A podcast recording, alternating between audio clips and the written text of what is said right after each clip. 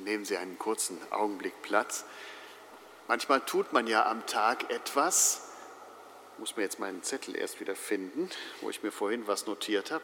Man tut was, was einem einen Schlüssel bietet zum Verständnis des Evangeliums, ohne dass man das jetzt bewusst intendiert. Und das ist mir heute so passiert.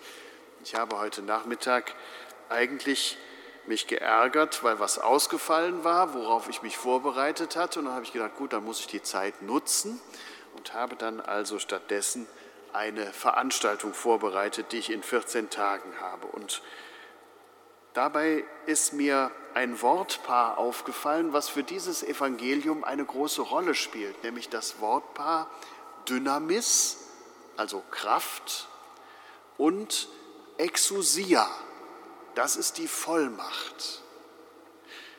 Und wie das dann so ist, wenn man erstmal solche Worte genauer anguckt, dann fragt man sich, wieso werden die eigentlich verwendet und wieso unterscheiden die sich denn so?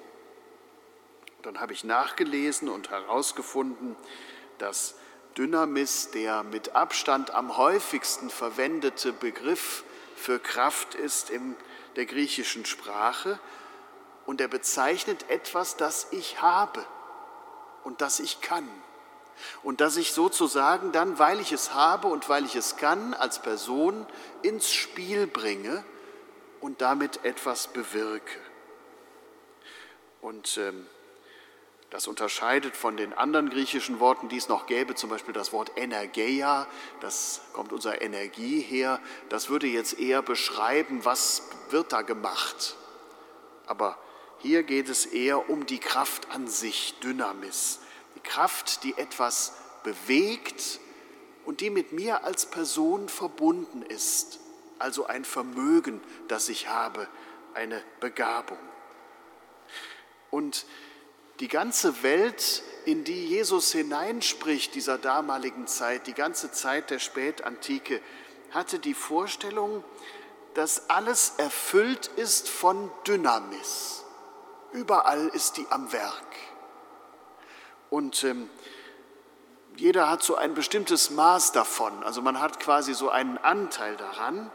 Ähm, und für Pflanzen und für Tiere gibt es unterschiedliche Anteile und für Menschen natürlich dann recht viel. Und man konnte sich diese Kraft auch gegenseitig weitergeben. Man konnte also quasi übertragen werden. Zum Beispiel, indem man jemandem mit seinen Worten bewegt. Aber immer ist diese Dynamis Teil der Schöpfung, Teil der Allmacht Gottes. Und Christus selber gilt dann als der Träger dieser göttlichen Dynamis in seiner Fülle, die er dann auch seinen Aposteln und allen weitergeben konnte, die mit ihm zu tun hatten und an die an ihn glaubten. Und jetzt gibt es diesen zweiten Begriff Exousia, und der markiert etwas dazu im Unterschied. Im Deutschen wird er immer mit Vollmacht übersetzt. Ich habe mal in eine englische Bibel geguckt, da steht immer Authority, Autorität. Ich weiß nicht, wie es in der französischen Übersetzung ist, da habe ich jetzt leider keine gehabt heute, aber ähm, ich kann mir vorstellen, dass das auch eher in diese Richtung geht. Aber wir in Deutschland, wir haben mit diesem Begriff Autorität so ein bisschen Probleme bekommen durch unsere Geschichte und deswegen haben wir den mit Vollmacht beschrieben.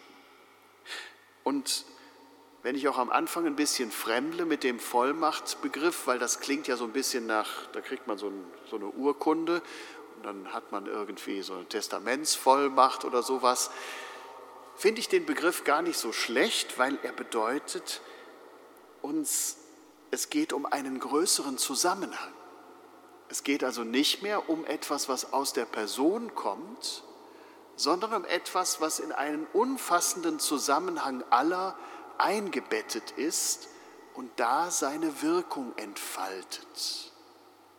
Das ist die Exousia, die Vollmacht. Ganz offensichtlich hat die den Schriftgelehrten und Pharisäern manchmal gefehlt. Die konnten zwar auch was bewirken, die waren ja durchaus machtvoll, aber sie war das, was sie machten, hatte eher mit ihnen zu tun als einzelne Person. Es hat nicht in den Zusammenhang geführt des Ganzen. Es hatte nicht im Plan Gottes, denn der Evangelist Markus legt da großen Wert darauf, dass das, was Jesus tut, im Plan Gottes vorkommt, dass er seine Exousia hat vom Vater selbst und dass er deswegen der Messias ist, der noch verborgen ist. Dieses ganze Geheimnis des Messias enthüllt sich für den Evangelisten Markus erst am Kreuz. Da kann man es sehen.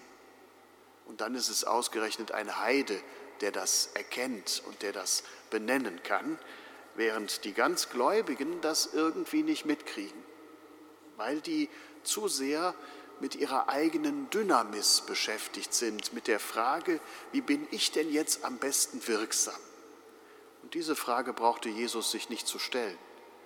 Er wusste, dass er diesen Auftrag hatte, den Auftrag des Schöpfers, des Vaters, der das Leben bringt. Und diesem Auftrag hat er sich ja dann auch heute in dieser kleinen Szene aus dem Evangelium ganz klar gewidmet. Er hat also keine Regel aufgestellt, er hat keine Ordnung erlassen, das wäre alles Dynamis. Er hat nicht gesagt, geh raus, besessener Mann, du störst, sondern er hat gesehen, was dieser Mensch in seinem Leben braucht. Und das ist etwas, das kann nur der Schöpfer.